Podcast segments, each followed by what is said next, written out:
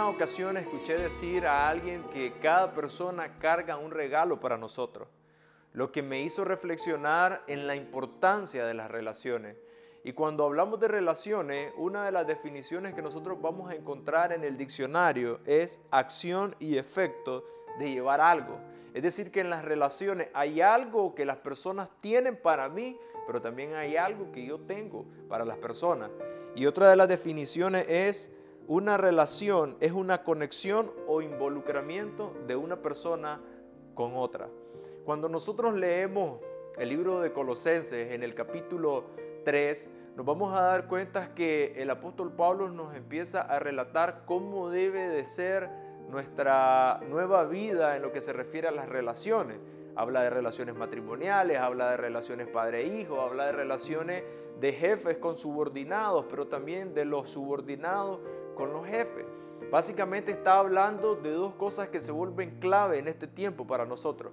Entender que en las relaciones vamos a tener derechos y obligaciones, pero que antes de Cristo estábamos posicionados desde los derechos. Es decir, yo exigía, yo pedía, yo quería que me dieran y no estaba dispuesto a dar nada. Pero una vez que he recibido a Cristo en mi corazón y empezamos este nuevo caminar con Él, ahora debemos de estar claros que debemos de posicionarnos desde las obligaciones y no verlo desde el punto de vista negativo, porque la obligación tiene que ver qué puedo dar yo, qué puedo entregar yo, qué puedo hacer yo. Y eso cambia de una manera maravillosa, pero también drástica, la manera en que voy a ver mis relaciones. Y el apóstol Pablo en Colosenses 3:23 nos da algo que es extraordinario. Nos dice, y todo lo que hagáis, hacedlo de corazón como para el Señor y no para los hombres.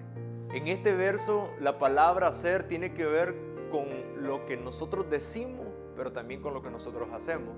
Y habla de la palabra corazón, que en el original es lo más profundo de nuestro ser, pero también una condición donde vamos a estar dispuestos a dar la vida. Y básicamente lo que el apóstol Pablo nos está diciendo es que el fundamento para las obligaciones donde nos vamos a mover en las relaciones, tiene que ser el amor. La pregunta para nosotros hoy es si nosotros estamos dispuestos a movernos en amor en nuestras relaciones. Todo lo que hagamos no tiene que ver para quedar bien con las personas, sino que todo lo que hagamos tiene que ver con darle la gloria y la honra a Dios. El servicio es una expresión de amor. Que Dios te bendiga.